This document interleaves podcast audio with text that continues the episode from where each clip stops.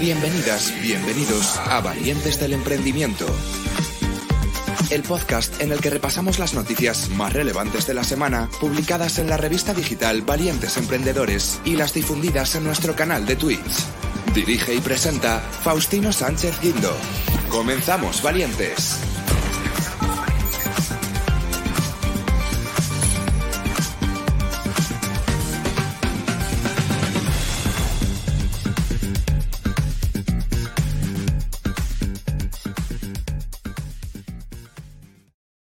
Hola valientes, bienvenidas, bienvenidos a un nuevo programa de Valientes del Emprendimiento. Eh, bueno, hoy martes y 13, eh, ideal día para las supersticiosas y supersticiosos, pero nosotros como no lo somos, eh, pues vamos a comenzar. Pero antes quiero pediros disculpas porque ayer no emitimos programa. vinimos de la Dream Hub, que hicimos un, seguimiento de la feria gamer y de eSports de, Valencia y estuvimos allí pues el fin de semana eh, echando muchas horas y la verdad es que eh, llegamos destrozados a, Madrid y no, no no pude, eh, no tenía fuerzas literales para poder emitir eh, podcast. Eh, pero bueno, ya estamos aquí, estamos a martes, ya con fuerzas, con muchas ganas, a pesar de que este fin de semana tenemos otro evento gamer importantísimo como es la Gamergy, no paramos. y la verdad es que vaya racha de ferias entre, entre la Valencia Summit, eh, la Tourist Innovation Summit de Sevilla, eh, la DreamHack, eh, Secret Tournament y ahora falta la Gamergy. no sé si uno terminará vivo porque ya tenemos una edad. bueno, venga, nosotros comenzamos a contar las noticias que hay gente pues mucho más joven que yo y si no más joven, por lo menos con más fuerzas porque hoy estoy hecho un poquito mierda. Actualidad en el mundo startup y emprendedor con Faustino Sánchez Guindo. Perdón por ser tan coloquial, pero es la verdad. bueno, vamos con la primera noticia, eh, que esto ya anima, y es que Blue Banana inaugura dos corners en el corte inglés, uno en San Chinarro de Madrid y otro en el corte inglés de Marbella. Em, es que la firma de moda y aventura Blue Banana ha inaugurado en el corte inglés dos puntos de venta, como hemos dicho, y es una estrategia de retail que supone para Blue Banana un nuevo escaparate a nivel nacional donde inspirar a las nuevas generaciones animándolas a hacer de su vida una aventura. Los dos corners, que ya están abiertos al público, respiran el espíritu de las tiendas de Blue Banana, ya que la firma ha mantenido su arquitectura y diseño habitual. En ellos han creado espacios inspiracionales en torno a los viajes y la aventura a través de pantallas y los colores habituales de la marca. En estos nuevos espacios, además de su icónico contenido, se podrán encontrar una selección de las prendas más exitosas de su catálogo, como la colección Classic, con la famosa X bordada en tejido étnico. En palabras de Nacho Rivera, que es el coceo de Blue Banana, eh, pues este acuerdo les va a posibilitar, manteniendo su esencia, traer la aventura a otro tipo de público de la mano del corte inglés, al que siempre confiesa que han seguido y con el que esperan poder llevar su mensaje y seguir inspirando a las nuevas generaciones. Tras nacer en las redes sociales y consolidar su modelo de negocio con la venta online a través de su web, que os recuerdo, www.bluebananabrand.com, eh, lo tenéis de todas formas en el artículo de valientesemprendedores.es, eh, pues Blue Banana comenzaba su estrategia omnicanal en el año 2020. Dos años después, la compañía española suma un total de 11 puntos de venta físicos por todo el país, ocho tiendas físicas propias situadas en Madrid, Barcelona, Valencia, Sevilla, Málaga, Zaragoza y Bilbao. Eh, en Madrid son dos. Un outlet en San Sebastián de los Reyes, también en la provincia de Madrid, y la reciente apertura de estos dos corners del corte inglés de San Chinarro y de Marbella. En palabras de Juan Fernández Estrada, que es el otro coceo de Blue Banana, pues con el corte inglés quieren llegar a todavía más rincones de la geografía española, avanzando en la omnicanalidad y complementando al resto de canales de la marca, como son las redes sociales, la web, las tiendas propias, los pop-ups, el outlet, etc. Por tanto, eh, termina diciendo Juan que se encuentran en Blue Banana en un momento único para apostar por la expansión y la consolidación de la marca. Mirando a un futuro muy próximo, Blue Banana planea superar los 10 millones de facturación en 2022. De hecho, la firma acaba de cerrar su campaña de Black Friday más exitosa de la historia y se encuentra planeando su expansión nacional de la mano del corte inglés así como el salto definitivo al mercado internacional. Estás escuchando Valientes del Emprendimiento con Faustino Sánchez Quinto. ¿Cómo van los chavales de Blue Banana? Vamos con, con otra noticia que es la nueva identidad de marca de MVGM, eh, Passion for People and Property. Eh, el proveedor de real estate, MVGM, que opera a escala internacional, pues presenta esa nueva identidad de marca con el eslogan Passion for People and Property, que aúna lo que es MVGM, compresión y compromiso incondicional con las personas y los inmuebles. Con su nueva identidad corporativa, da un nuevo paso en su estrategia de crecimiento europeo. Tras años de fuerte crecimiento, el Property Manager de los Países Bajos, eh, que tiene su sede en Rijswijk, eh, quiere fortalecer eh, la, su marca con su nueva identidad corporativa. Tras numerosas adquisiciones e integraciones de empresas, la apertura de nuevas sedes y la ampliación de sus gamas de servicio, la nueva identidad corporativa es un hito importante en el proceso de crecimiento de MVGM. El relanzamiento de la marca se basa en consideraciones estratégicas de potencial de desarrollo y pretende contribuir a una imagen de marca reconocible, así como reforzar la posición en el mercado. En los últimos años, esta empresa se ha convertido en uno de los mayores proveedores europeos de servicios inmobiliarios y gracias al crecimiento orgánico y a numerosas adquisiciones, pues MVGM cuenta con un total de 1.500 empleados en 41 ubicaciones de nueve países europeos. Solamente en España gestiona actualmente 4,3 millones de metros cuadrados. Se dice rápido, 4,3 ¿eh? millones de metros cuadrados. Eh, Jano de Haas, presidente del Consejo de Administración de MVGM Internacional, afirma que la promesa de marca Passion for People and Property desempeña un papel central dentro de su identidad. Y es que quieren mostrar que siempre se centran en las personas dentro de su trabajo, ya que esa es la esencia de lo que hacen, ya sean los empleados, los inquilinos o los clientes. Por su parte, Elisa Navarro, directora general de MVGM en España, añade que las exigencias a la gestión inmobiliaria han aumentado en los últimos años. Y es que ya no basta con ser un simple property manager, sino que se tiene que trabajar como una sola entidad con sus partners y clientes. Y esto se relaciona con la experiencia requerida en los distintos tipos de propiedad, así como con la ampliación de la gama de servicios, abarcando desde los requisitos de transparencia y las normas de información hasta la digitalización, el asesoramiento sobre criterios ESG y la aplicación y optimización de los costes operativos. Con la nueva identidad corporativa, MVGM ampliará aún más su papel de liderazgo como proveedor de real estate. Estás escuchando Valientes del Emprendimiento con Faustino Sánchez Quinto. Bueno, vamos con la siguiente noticia y es que em, Pro Equity, eh, ha asesorado en la venta de las antiguas instalaciones de Cegasa en, en Vitoria. Y es que la inversión inmobiliaria sigue apostando por el sector logístico y esta vez en Vitoria, ciudad que contará con un nuevo parque industrial en el terreno ocupado anteriormente por esa antigua fábrica de pilas, pues la venta eh, eh, realizada a un grupo inversor del sector logístico ha sido asesorada por Pro Equity, eh, consultora líder en operaciones inmologísticas dentro del sector inmobiliario. Así, a la cifra de suelo logístico en la provincia de Álava se suman un total de 128.000 metros cuadrados de suelo, de los cuales 80.000 serán construidos. Tras más de un año de negociaciones, la venta se firmó en junio de 2022 y se pusieron en marcha las obras de construcción y rehabilitación para habilitar el espacio a la actividad logística. La labor de ProEquity eh, como empresa asesora ha sido fundamental para establecer un acuerdo entre los 11 propietarios del suelo y la parte compradora. La remodelación del espacio se ha dividido en dos fases. La primera de ella consta de la rehabilitación de dos edificios que abarcan entre los 39.000 metros cuadrados, entre los dos, y eh, posteriormente se desarrollará el restante de la superficie con la intención de acoger a otra empresa logística o industrial que contará además con un espacio de oficinas de 3.000 metros cuadrados para desarrollar su actividad. De esta manera, se espera la apertura de la primera nave del parque para los primeros meses del próximo año.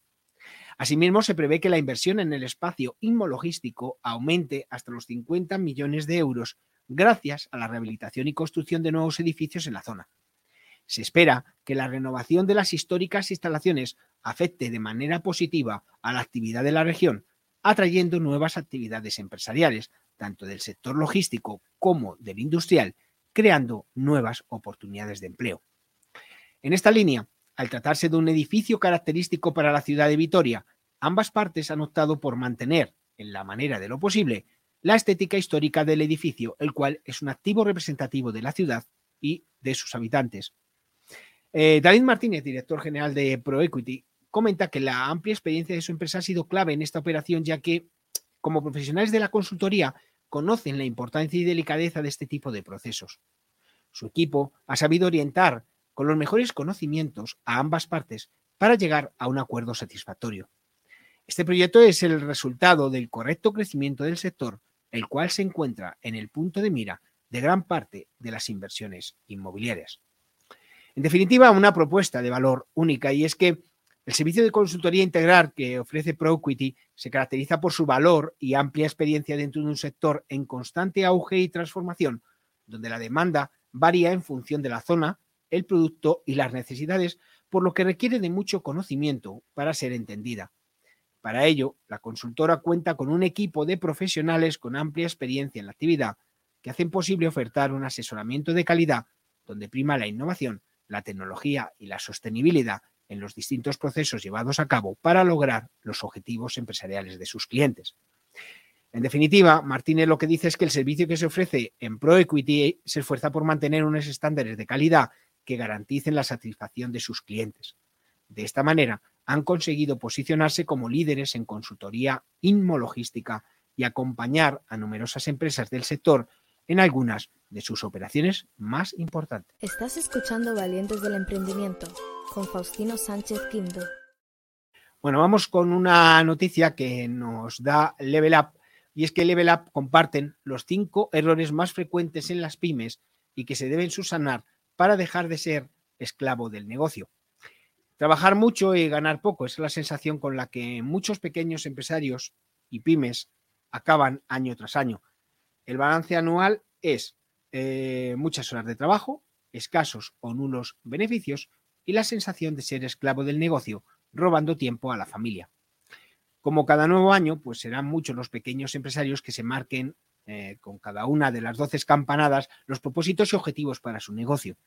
Volverán a prometer trabajar menos, dedicar más tiempo a la familia, a sus hobbies y empezar a ser un poco más felices, pero la duda es si serán capaces de cumplirlo. Este año, eh, sí, este puede ser el gran año de las pymes que hayan decidido formarse como empresarios, ya que ser empresario no es fácil, pero por suerte se puede aprender. Eh, y esa formación es el objetivo de Level Up, la única escuela de negocios destinada a pymes y autónomos que quieren ayudar de manera gratuita a estos emprendedores. Entre los propósitos de la escuela está acercar los conocimientos empresariales necesarios a aquellos que tienen ganas de crecer y pone a su disposición talleres con los que acceder y aprender gratis y con expertos a restabilizar el negocio. Pues sí, este año sí, es el próximo taller online donde durante una hora y media de la mano del trainer Miguel Navarro podrán conocer las cinco herramientas para organizar los objetivos de la empresa, que es el paso esencial y primordial para conseguir los ansiados beneficios, corrigiendo errores. ¿Cuáles son esos cinco errores más comunes en las pequeñas empresas? Pues son, en primer lugar, no planificar. Toda empresa debe definir su objetivo, saber dónde se quiere llegar y luchar por ello. El, segundo error es realizar los cambios de golpe. Las acciones deben ser pequeños pasos, pero constantes. Poco a poco se hace el camino. Tercer error, pensar en pequeño, poniéndose límites. El cuarto error, no tener un estímulo que lleve al esfuerzo para conseguirlo cayendo en el conformismo. Y el quinto error, dejarse llevar por el entorno.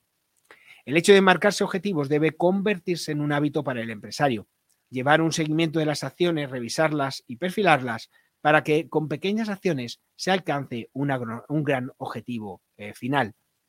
Los propósitos se marcan para cumplirlos y para dar ese paso hacia el éxito, emprendedores, empresarios y autónomos pues pueden inscribirse a estas formaciones gratuitas del próximo día 15 de diciembre a través del enlace que tenéis en la web valientesemprendedores.es. Recordad que es gratuito. Estás escuchando Valientes del Emprendimiento con Faustino Sánchez Quinto.